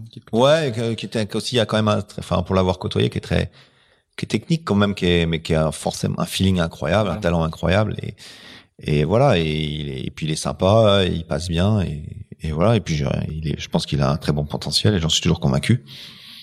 Et puis je me retrouve en finale avec lui et puis je me dis bon bah voilà et, et là et, ça se passe comment vous êtes auditionné chacun ouais alors devant, devant une table on, on, prépare un dossier je prépare un dossier je pense que j'avais fait un, dossier vraiment bien peut-être trop basé sur la performance mais moi c'était mon voilà c'était ma vision de la chose j'ai toujours navigué pour pour essayer de gagner et, euh, et, et, voilà, je pense que la voile c'est très particulier. On le voit surtout sur le vent des globes. Il y a, il y a de tout. Il y a des gens qui sont là pour gagner, mais il y a aussi des gens qui s'en prennent compte une histoire. Moi, mon, mon créneau, c'était la gagne. Donc j'essaie de poser un projet solide, d'expliquer tout ce que j'avais fait et, et, chez Groupama euh, pour eux aussi. Et puis que voilà, mon objectif c'était de gagner. Je propose de changer un peu l'équipe, de la renforcer avec des gens, un bureau d'études en interne, ce qu'ils n'avaient pas, parce que ici avec des gens de chez Safran, mais mais qui sont pas du métier et qui sont pas dans dans le, et je leur explique que c'est une erreur parce qu'ils ont peut-être pas forcément apprécié, mais euh, mais l'avenir a prouvé que j'avais raison. Et, et mais bon, les gens, c'est surtout basé beaucoup sur la com. Et les gens me disent, mais vous n'êtes pas trop vieux pour euh, gagner le Vendée Globe.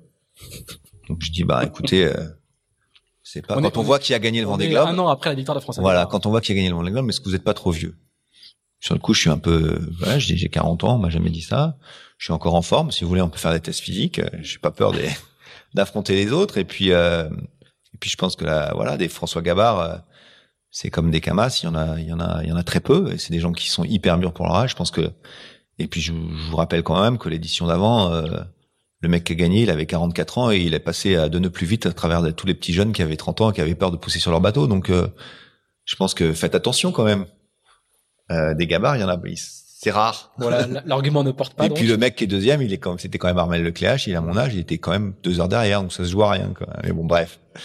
Et et puis finalement, ils choisissent Morgan. Bon, bah, ils font leur choix et et, et comme j'ai dois avoir une bonne étoile, en même temps, j'ai mon téléphone qui sonne et j'ai Bruno Dubois qui me dit euh, Est-ce que tu voudrais faire la voile Ocean Race?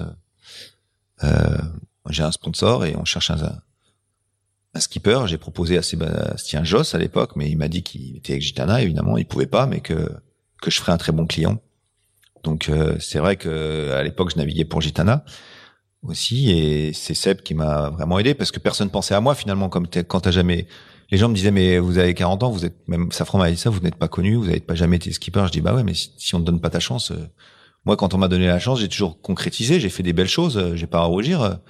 Euh, voilà, vous m'avez fait venir chez vous, on a gagné toutes les courses ensemble.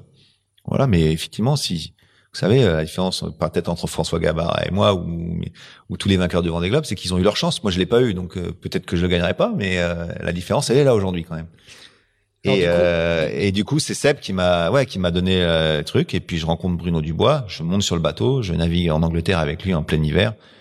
Et je descends du bateau. Je dis, oh, non, jamais je naviguerai sur ce bateau. Je sortais de Groupama. Ça, ça m'ennuie trop. J'aime, moi, j'aime bien la technique. J'aime bien les beaux bateaux. Et puis euh, finalement, ben, Safran me dit non. Et puis je me dis, bah, voilà, c'est quand même, je peux pas refuser. Skipper de la Volvo Ocean Race, j'ai une chance incroyable. Faut que j'y aille le bateau il est peut-être pas bien, mais ça reste la, la, plus belle course du monde, quoi. C'est la Volvo Ocean Race.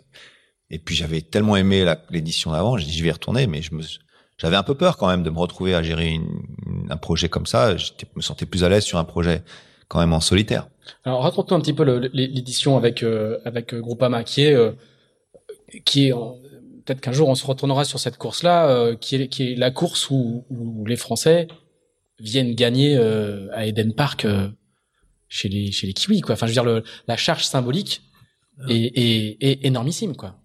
Ouais ouais c'est vrai que c'est vraiment une course anglo-saxonne. Depuis quelques années c'est quand même les, sur vous, c'est les Kiwis qui gagnent. Ouais tout le monde dit que les Français savent pas organiser un équipage. Et puis Franck, ça l'énerve. Et puis Franck, il sort aussi des années chez chez Oracle et il avait travaillé pour eux et il dit il y a beaucoup d'argent, mais c'est c'est c'est c'est pas bien géré. C'est pas, on peut faire beaucoup mieux avec moins d'argent. Et puis et puis il a ce projet-là et Groupama qui le soutient et et puis il fait les choses comme il sait faire euh, avec beaucoup de travail. Et puis moi j'étais convaincu qu'on aurait le meilleur bateau. Ça s'est révélé.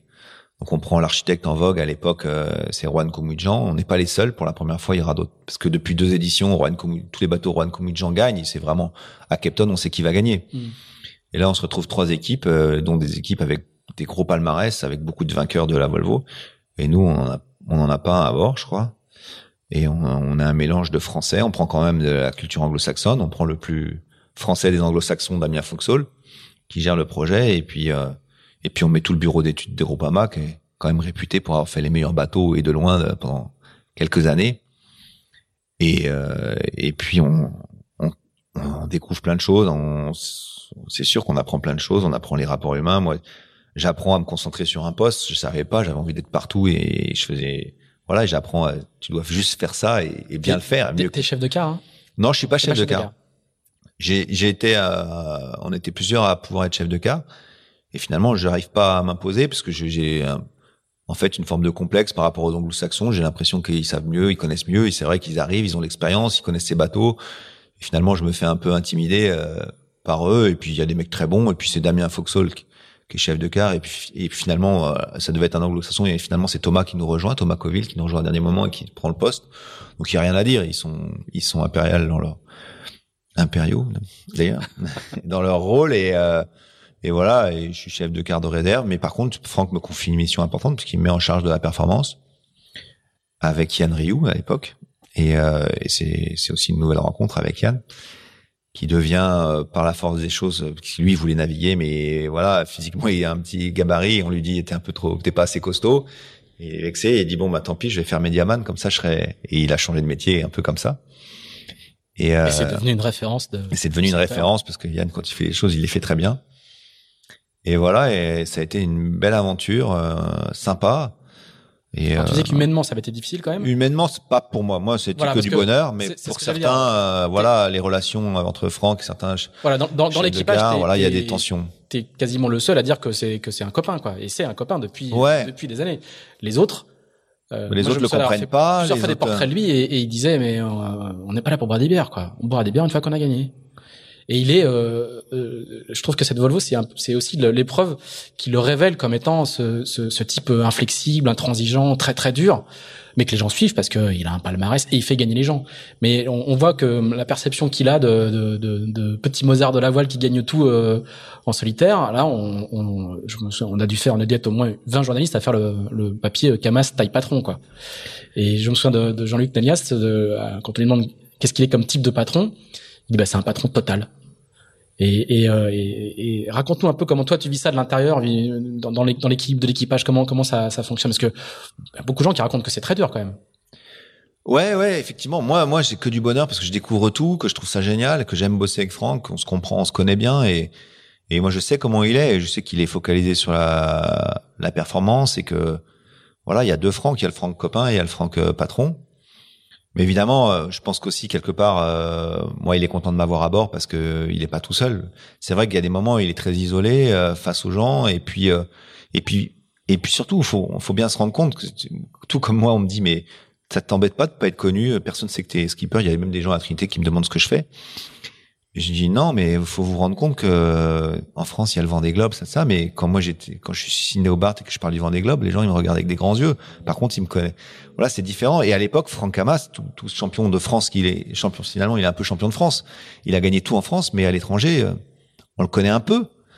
Mais les gens, ils disent, de toute façon, il est pas aussi bon que, que ceux qui ont gagné la Volvo avant nous, que les mecs qui ont de l'expérience, que celui-là, il a gagné trois, quatre fois la Volvo, il est meilleur que Franck. Il y a un bisutage en règle. Voilà, donc. Il y a le, le, le, prologue. Les mecs le suivent pas. Il est, extraordinaire. Vous oui. faites sur la ligne en mode, écoutez les gars, euh, revenez quand vous savez où passer une ligne de départ. Et à la conférence de presse à Alicante, je me souviens, la France perd contre le Nouvelle-Zélande euh, au rugby euh, assez large. Et le lendemain, euh, il y a une réclamation de Groupama contre un système de réglage hydraulique de l'été euh, de Camper, je crois. Et Chris Nicholson, le skipper de Camper, est interrogé et il dit rien. Il dit qu'est-ce que qu'est-ce que vous en pensez? Il se penche vers le micro et puis il dit après le match d'hier, ça fait 2-0. Et c'est ça quand même. Faut, faut, faut, se souvenir de ce contexte-là. Quoi. Ouais, ouais, mais c'est sûr qu'on est pris de haut. Les gens se moquent de nous, mais même dans, dans l'équipe, Franck a du mal à finalement.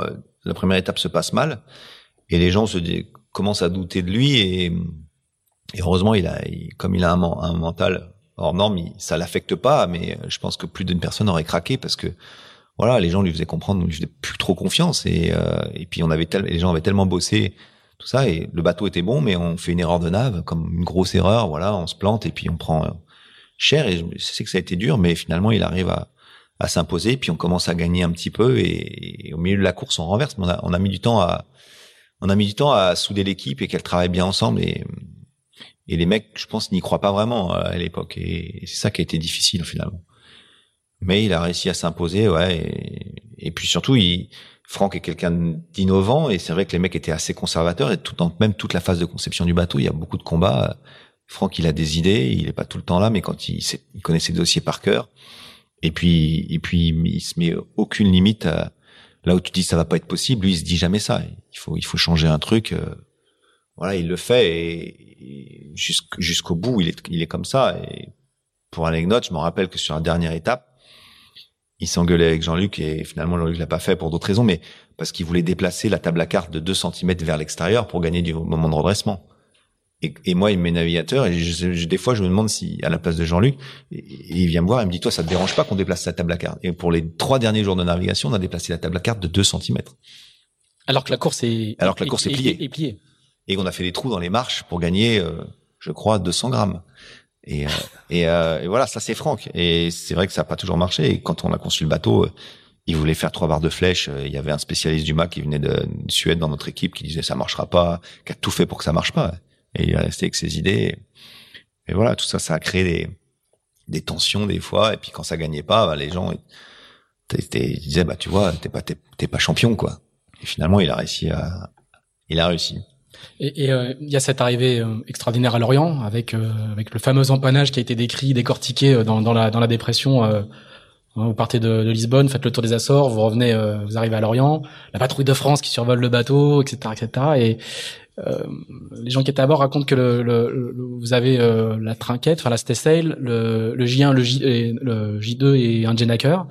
Et par contre, y a, vous avez un problème de grand voile, donc la grand voile est, est au premier riz. Et Franck veut toujours pousser, toujours pousser, toujours pousser. Et en fait, c'est toi qui lui dis, euh, je crois que c'est toi, mais je, tu vas, ouais. me confirmer. Tu dis, écoute, derrière ils sont à 20 000 et l'arrivée est à 20 000. Ils pourront pas aller deux fois plus vite que nous. Ouais, c'est même pas ça. C'est c'est moins que ça, je crois. C'est on est en train de on est en train d'arriver et puis euh, le vent tourne et finalement on est on se retrouve à devoir empanner et on est on est sous toilé et on a Harry et il dit on va on va changer on va mettre le on va mettre le A3 parce que là on est ridicule. En fait, il dit pas ça. Il dit on, et puis je sens qu'il est stressé. Il a peur de pas gagner.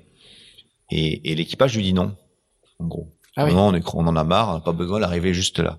Et il, il, me dit on est ridicule et tout. Puis on peut on, on sait jamais si on tombe dans je sais plus ce qu'il me dit. Je dis, écoute, Franck, on est, à, ils sont 20 000 derrière, on est à 2, 000 de l'arrivée ou 3 000 de l'arrivée. il faut qu'ils, faut qu'ils aillent euh, mille fois plus vite. Enfin, je fais un calcul. Je dis, il faut qu'ils aillent euh, genre 500 fois plus vite. Ça va aller. Et il me dit, ouais, mais quand même, on est ridicule. Tout est résumé. Le personnage est résumé. Et ça, c'est Franck. Ouais. Et, et euh, est-ce que tu, est-ce que quand quand vous gagnez à Galway et que quand vous revenez chacun dans vos pénates en Bretagne, vous avez le sentiment justement que euh, il s'est passé quelque chose justement dans cette confrontation historique entre le la voile anglo-saxonne en équipage, etc., versus la voile française qui faisait des trucs incroyables mais dans son coin? Est-ce que vous avez le conscience qu'il y a un début de passerelle qui se met en, place quand même? Ouais, mais en fait, euh, pour euh, avoir eu des anglo-saxons à bord et là qui étaient sur Camper notamment, notre, un peu notre ennemi sur cette course-là, parce que ils avaient clairement bafoué la règle et ils étaient clairement passés en force, pas avec avec du copinage. Hein, ça, ça, ça c'est on peut dire ce qu'on veut, mais c'était ça. Le, bateau était pas respectait pas la règle. Puis pour l'anecdote, je crois qu'il y a un numéro un kiwi. Oui. Qui avait commencé avec vous et qui était parti chez eux qui après. Était parti chez eux exactement. Et euh, mauvais choix. Mauvais choix. et euh, et donc à bord il y avait notamment euh, euh il y avait deux équipiers que j'avais cette fois-ci, donc euh, euh, Daryl Wislang et Stu Valentine. Et et dans leur tête quand même ils étaient ils ont dit ouais vous aviez le meilleur bateau mais vous étiez pas vous naviguiez pas bien quoi. En gros dans leur tête c'était un peu ça vous avez eu la, et vous avez eu la chance. Donc ils étaient toujours un peu convaincus de ça euh, quand on est arrivé avec euh, la deuxième fois avec euh, avec avec Dongfeng et d'ailleurs Daryl Wislang qui était venu naviguer avec nous sur Dongfeng la première mois était reparti en disant voilà ça va cet équipage là avec les Chinois et tout parce qu'il avait un peu un peu peur on avait quand même avoir trois Chinois à bord et il était barré en courant et il avait dit, euh, il était parti finalement chez Abu Dhabi. Il avait dit, ouais, jamais, vous inquiétez pas, ceux-là, ils vont prendre, Là, pour le coup, c'était le bon. Et à bord de Groupama, il y avait un certain Phil Armour qui était aussi sur euh, sur euh, Abu Dhabi et qui qui disait, vous inquiétez pas, les Français ils sont nuls quoi. En gros, on a gagné parce que j'ai presque parce que j'étais à bord et qu'on avait bon bateau. La, la, légitimité met du temps à s'acquérir quand même. C'était un peu l'ambiance et, euh, et, on a gagné, je pense, leur respect euh, parce que là on était en one design, on avait tous le même bateau et qu'on allait un petit peu plus vite que au début. Et là, euh, je pense que donc donc Feng a montré un peu le ouais la qualité des marins français, surtout qu'on s'est pointé avec une équipe euh, avec des mecs qui avaient très peu d'expérience de la Volvo et et voilà et c'est vrai que je pense qu'on a bien été les premiers à comprendre aussi que c'était devenu du one design et qu'avant c'est vrai qu'on choisissait les marins pour leur qualité de navigants mais d'abord de techniciens parce que la gros en fait fallait faire le meilleur bateau avant ce qu'on a réussi à faire avec Groupama et ce qu'avaient fait les éditions d'avant euh, et donc il fallait plutôt des bons techniciens que des bons marins, parce que même si t'as les bons marins, si t'as un bateau qui est qui avance pas, qui est une chèvre, c'est mort quoi. Et, euh, et là on avait tous les mêmes bateaux et, et on allait vite parce qu'on avait des fillaristes et des gens qui sont habitués euh, au monotype, qui sont habitués à se battre pour euh, le petit dixième de nœud, voilà. Et, et c'est ce qui a marché. Est-ce que comme euh, beaucoup de gens qui, qui, qui, qui, font la Volvo et qui la font beaucoup et, et souvent et beaucoup d'anglo-saxons font toute leur carrière là-dessus, est-ce que la, ils racontent tous que c'est addictif? Est-ce que tu as ce, cette relation-là avec la course? Bah, c'est, c'est-à-dire qu'elle est, elle est unique. Elle est unique. Il y a pas d'autres courses dans le monde qui te, qui te, te pousse comme ça. Il y a, c'est le, c'est le parcours ultime. Tu fais le tour du monde dans tous les sens, euh, nord au sud, ouest, ouest. Donc il y a, y a pas mieux. Et tu te bats contre euh, beaucoup de grands marins et qui viennent de tous les univers, olympiques, euh, Coupe América. Donc c'est génial. Tu rencontres plein de gens. C'est vrai que moi qui avais passé toutes mes années à me battre toujours contre finalement ceux que t'avais croisé à Port-Lave quand t'avais 15 ans quoi. Ouais. c'est toujours les mêmes. Et qui le niveau est super fort. On est il y a un super niveau, je dis, mais euh, mais euh, voilà, on était là, c'est sympa de rencontrer d'autres d'autres cultures, d'autres façons de naviguer et on a ils ont vraiment une façon différente de naviguer. Et tout comme ils nous regardent de haut, on les regarde aussi un peu de haut. Quand euh, l'IMOCA est passé, certains ont dit euh, bah, vous allez apprendre à naviguer intelligemment aux anglo-saxons il n'y a pas de souci, ils savent, ils savent naviguer sur n'importe quel type de bateau et c'est des très bons techniciens. Ils sont même meilleurs, souvent meilleurs, plus complets les marins anglo-saxons que nous parce que souvent quand ils s'embauchent sur des bateaux, ils ont aussi une dimension technique. Tu vas pas sur un bateau de propriétaire si t'es pas calé dans un, des, un truc. Donc il y a les voiles, il y a les castillages, il y a l'électronique. C'est pour ça qu'en France on a un peu du mal parce qu'on est des marins très polyvalents, mais on n'est pas pointus. On sait tout faire sur un bateau, mais il y a très peu de marins euh, qui sont spécialisés. Du coup, euh, on a du mal à trouver des postes parce que c'est ce que recherche aussi. Euh, si t'es pas skipper, c'est ce que les gens recherchent. Il faut que tu sois capable de travailler sur le bateau en même temps et de préparer le bateau en même temps que de naviguer. Alors, tu viens de le dire, la, la, Volvo va, passer à l'IMOCA. Est-ce que, est-ce que pourquoi, pour toi, c'est le l'union idéale des deux mondes, celui où tu viens de passer 10 ans et celui que tu connais euh, assez bien? Tu fais partie des gens qui ont gagné les courses en IMOCA et qui ont gagné la Volvo. Il y en a pas, il y en a pas des masses. Bah écoute, c'est c'est c'est vrai que c'est un peu un la Volvo, pour moi, c'est quand même les gros équipages. Là, on va se retrouver à 5-6, donc ça change le visage de la Volvo. Ça, c'est un regret et on, a été tous un peu sceptiques à cause de ça, parce que c'est pas ça la Volvo qu'on cherche et c'est pas ça la Volvo qu'aiment les anglo-saxons. Mais faut se dire quand même que c'est peut-être une chance incroyable, d'abord pour la France et aussi pour euh, pour le monde anglo-saxon d'arriver et pour le, la voile en général, peut-être d'arriver ce qui est en France est unique. Ce qui est dommage, c'est que ça s'exporte pas. On a du mal à exporter et là, on va peut-être y arriver. Et je crois que quand ils viennent en France, ils se rendent compte que ce qu'on fait, c'est génial et ils aimeraient tous pouvoir avoir la même chose dans leur pays. Donc, c'est peut-être un premier pas vers ça. On va unifier une classe. juste pour l'anecdote, je me souviens de, des anglo-saxons à l'arrivée de l'escale à Lorient, la première, où vous gagnez. Voilà. Qui découvrent. Voilà. Juste le cadre, les hangars et tout, et notamment Groupama. Ils voient l'immense hangar de l'ex-base de défi qui a brûlé depuis, marqué Groupama Sailing Team. Ils voient Groupama 3 le trimaran qui fait 10 euh, mètres de plus que leur euh, que leur Volvo 70 banque populaire banque populaire et tout et là en fait euh, euh, Ken Reed qui est un en plus est un, un showman un entertainer euh, formidable qui dit ah mais j'ai compris en fait c'est nous les il dit il dit un truc du genre c'est nous les, les, navigateurs de province là on a compris j'étais à Saint-Tropez en France je connaissais pas et là en fait ils comprennent et on, découvre la fascination euh, que tout à coup euh, ils, ont, ils, ont, pour eux. Cette étape à Lorient, hein, ils ont vraiment réalisé ce que c'était et, ce qu'on faisait. Et, et c'est pour ça aussi peut-être qu'ils étaient un peu contre en l'IMOCA parce qu'ils se disent les Français vont avoir un sacré avantage. Mm. Et c'est vrai que c'est une histoire de, de lobbying, de monopole, ce que tu veux. Les mecs, ils veulent pas.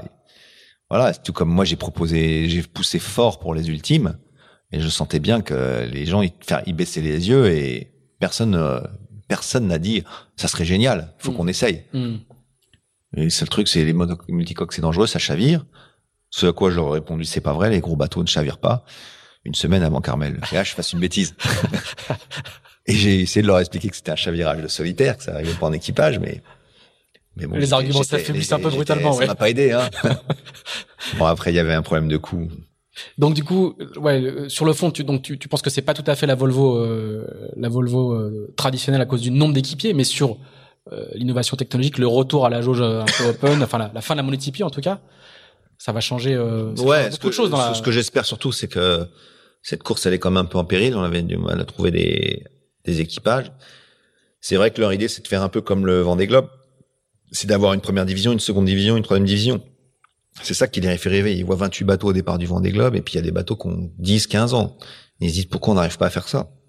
Mais bon, ils n'ont pas réussi à le faire avec les Volvo 70. Je crois que les gens qui viennent sur la Volvo, ils viennent pour euh, se confronter à l'élite, pour gagner, la, voilà. Et maintenant, dans les premières années, il y a eu des projets comme ça, donc c'est peut-être un retour aux sources. Mais c'est ce qu'ils cherchent.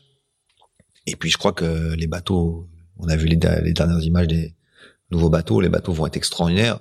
Et c'est vrai que on, s'est tous plaints euh, que à bord que le bateau était nous intéressait pas et qu'on s'ennuyait. On venait pour la régate, tout comme au Figaro. on n'allait pas pour le, les qualités du Figaro 2, on allait pour le, pour le fight. Et c'est ce qu'on aime dans le Figaro, ce qui fait que c'est la plus belle course peut-être au monde, je pense. Le Figaro pour moi, c'est la plus dure à gagner parce qu'il y a 50 mecs avec le même bateau. Et là, c'est ce là on retourne au prototype. C'est intéressant, ça, c'est très excitant, mais euh, ça va. J'espère, ça va attirer les jeunes. C'est aussi l'objectif parce que ça va être des bateaux qui vont être difficiles. Je pense que la course va être très dure, mais euh, ça va être plus sympa. Est-ce que euh, le Vendée Globe reste une, un objectif pour toi? Ouais, ça, ça redevient un objectif. C'est vrai que tout le monde me disait, euh, t'as pas envie de faire le Vendée Globe, mais moi, j'arrive à faire deux choses. interview à, à une conférence alors, tu m'as dit, euh, je suis trop vieux maintenant pour ça, le matosage, tout ça. J'ai des Chinois pour ça. Tu m'avais dit en public, hein. Ouais. Euh, et, et, là, finalement, euh, on sent que tout à l'heure, t'as dit que tu, tu, tu, voulais revenir au solitaire. On sent que c'est quelque chose qui te bah, je me dis soit je suis encore trop vieux pour faire le, trop jeune pour faire le Vendée Globe ou, ou trop vieux. Mais euh, je, je, pense que j'ai encore euh, une édition où je peux vraiment prétendre à la victoire, être performant.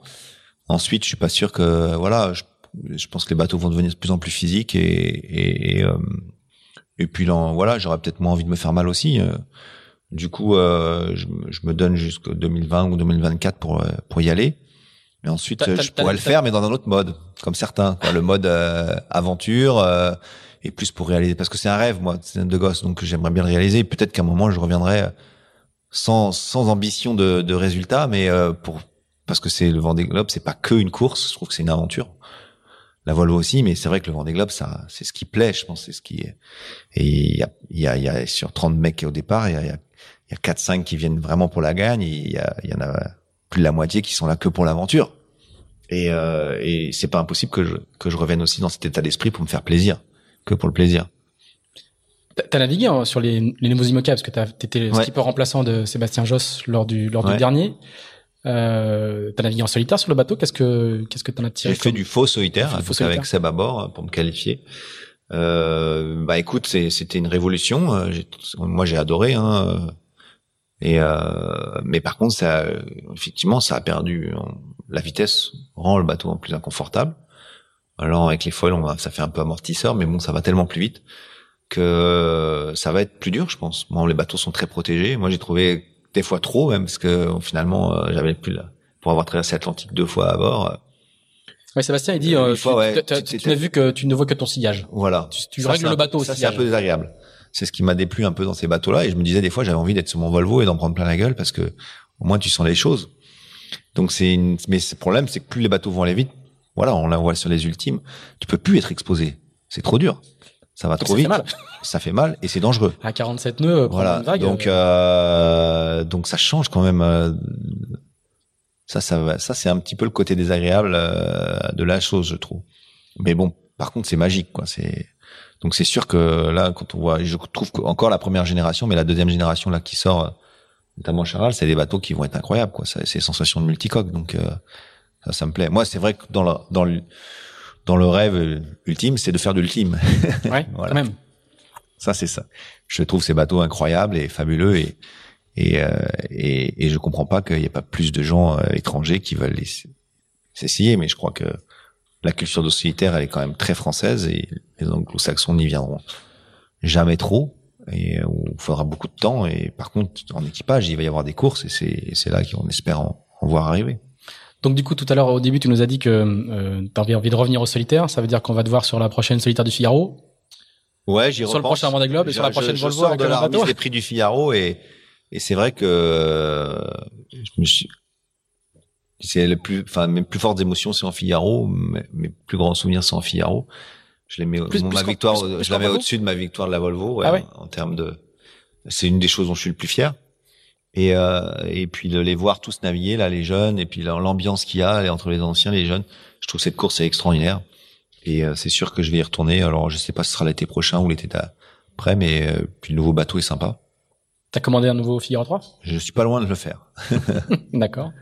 Et du coup, le, le, le, le projet de la Volvo, c'est que les IMOCA qui font un Vendée Globe puissent faire une Volvo derrière, ou inversement, on- tout ça va se décanter un petit peu.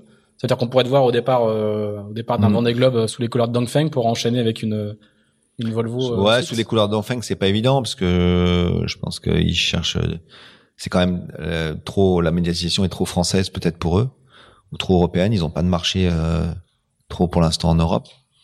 Donc je suis pas convaincu. Maintenant on, peut rêver de tout hein, et puis ça peut être euh, l'idée de leur présenter un bateau pour après évoluer. Mais il va même falloir voir euh, ce que va faire euh, quels vont être les choix aussi si les bateaux sont différents. J'entends parler de foils qui vont peut-être être euh, réduits pour les bateaux de la Volvo. C'est vrai que moi j'étais pour ça mais en même temps je me dis si on fait deux bateaux différents tu conçois pas du tout le même bateau euh, si t'as des grands foils ou des petits foils. Donc si, si si on veut que les bateaux soient compatibles il faut qu'ils soient performants dans les deux classes. Ça c'est pas évident. Visiblement, sera les architectes ont l'air de dire qu'on peut pas faire un bateau qui peut gagner les deux. On peut faire- Ouais, je pense qu'on peut pas faire un bateau qui gagne le Vendée, qui gagne la, la Volvo. On peut peut-être faire un bateau qui gagne la Volvo, qui va gagner le Vendée, parce que le bateau va être plus robuste, le bateau va être mieux mis au point, parce qu'on a une capacité de mettre les bateaux au point largement supérieure à ce que peut faire un mec en solitaire et dans les tailles d'équipe qu'on a en France. Donc euh, quelqu'un qui arrive avec un bateau qu'il connaît par cœur, des voiles développées pour, et voilà, il peut avoir un coup d'avance. Maintenant, le, le risque est que il va développer des voiles. Il va tout, il y a de fortes chances qu'il y a deux voileries aujourd'hui qui se disputent le marché. En gros, c'est Norse et, et Incidence. Il y aura peut-être Doyle, euh, voilà, mais tout le monde va savoir ce que le vainqueur de la Volvo a fait et les gens vont sans doute euh, faire les mêmes voiles. Donc finalement, tout ce que tu vas gagner, tu vas assez rapidement le perdre.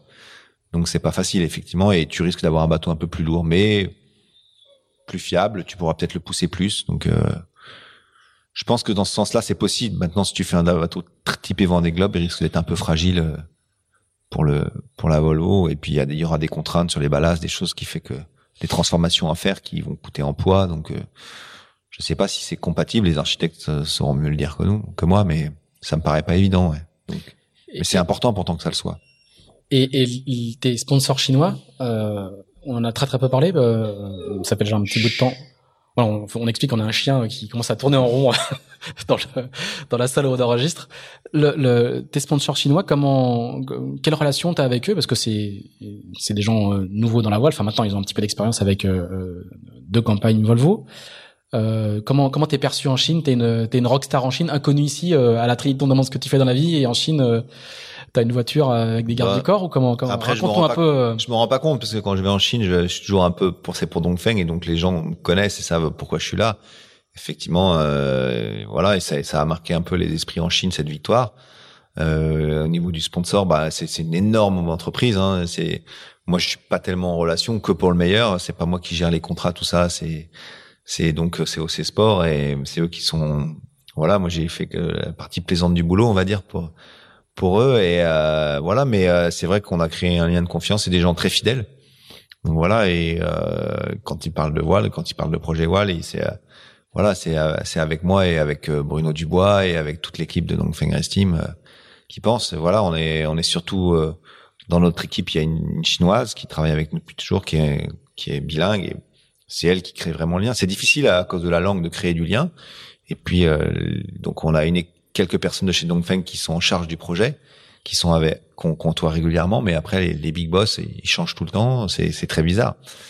Mais euh, mais dans l'entreprise et puis euh, dans les gens qui, qui suivent la voile en Chine, ouais, c'est sûr qu'on est, on est des rockstars, mais, euh, mais voilà. C'est, c'est le début quand même, hein. c'est vraiment le début de la voile et j'espère que c'était un des objectifs de ce projet aussi, c'était de développer la voile en Chine. Pour moi, pas meilleur truc que de, que de gagner, mais maintenant il faut faire fructifier ça. Il faut, il y a plein de choses à faire en Chine. C'est, c'est le début. On va essayer de créer une académie. On va essayer de faire naviguer plus de gens. On va essayer de, de d'amener des, des Chinois à la course en solitaire. Euh, mais euh, mais tout reste à faire. Et si donc Feng aujourd'hui dit euh, bah je continue pas, ce qui est possible, hein, bah on n'a pas les moyens de le faire.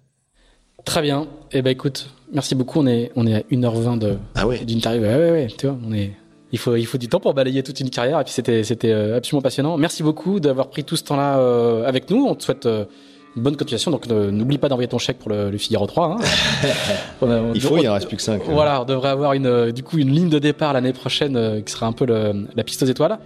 Into the Wind numéro 1, le premier numéro de, du podcast de Tip Shaft est terminé. J'espère que vous l'aurez apprécié. N'hésitez pas à mettre 5 étoiles quand vous devez noter ce podcast. Merci Charles. Bonne journée, à bientôt. Bah, merci. Salut. Et bonne chance à Into the Wind alors. Merci.